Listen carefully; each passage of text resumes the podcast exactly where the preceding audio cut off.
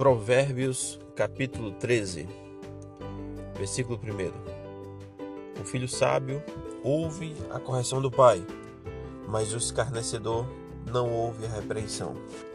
Do fruto da boca cada um comerá o bem, mas a alma dos prevaricadores comerá a violência. O que guarda sua boca conserva sua alma, mas o que muito abre os lábios tem perturbação. A alma do preguiçoso deseja a coisa e coisa nenhuma alcança, mas a alma dos diligentes engorda. O justo aborrece a palavra de mentira, mas o ímpio é abominável e se confunde. A justiça guarda ao que é sincero no seu caminho, mas a impiedade transformará o pecador. Transtornará o pecador. Há quem se faz, há quem se faça rico, não tendo coisa nenhuma, e quem se faça pobre, tendo grandes riquezas. O resgate da vida de cada um são as suas riquezas, mas o pobre não ouve as ameaças.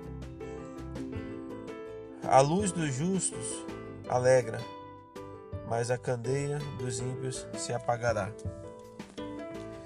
Da soberba só, prevê, só provém a contenda, mas com os que se aconselham se acha sabedoria. A fazenda que procede da vaidade diminuirá, mas quem a ajunta pelo trabalho terá aumento. A esperança demorada enfraquece o coração, mas o desejo chegado é árvore de vida. O que despreza a palavra perecerá, mas o que teme o mandamento será galardoado. A doutrina do sábio é, a, é uma fonte de vida para desviar os laços da morte o bom entendimento da graça, mas o caminho dos prevaricadores é áspero. Tudo, todo prudente age com conhecimento, mas o tolo espraia a sua loucura. Um mau mensageiro cai no mal, mas o embaixador fiel é saúde. Pobreza e afronta virão ao que rejeita a correção mas o que guarda a repreensão será venerado. O desejo que se cumpre deleita a alma, mas apartar-se do mal é abominação para loucos. Anda com os sábios e será sábio, mas o companheiro dos tolos será afligido.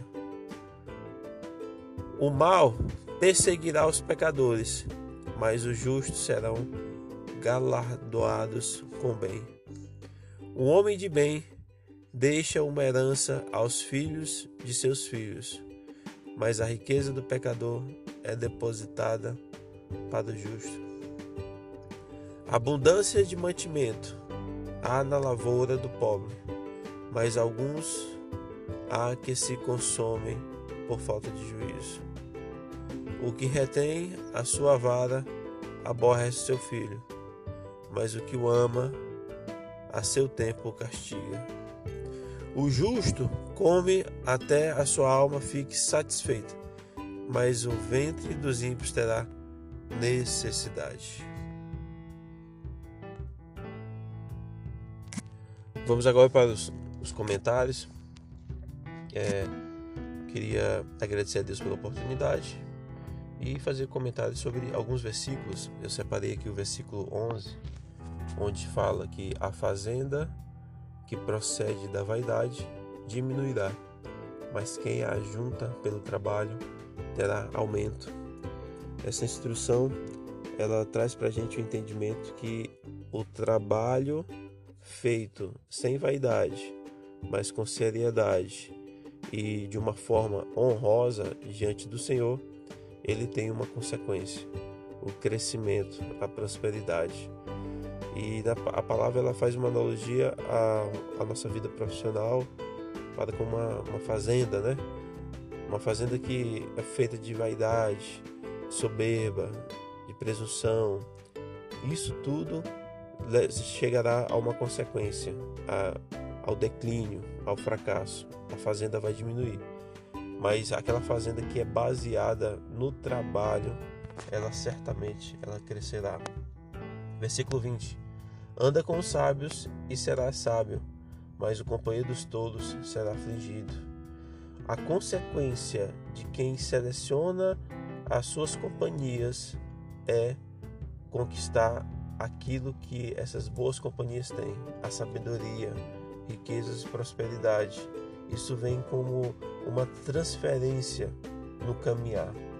Só que a consequência de quem não seleciona seus companheiros, quem anda com más companhias, será a aflição.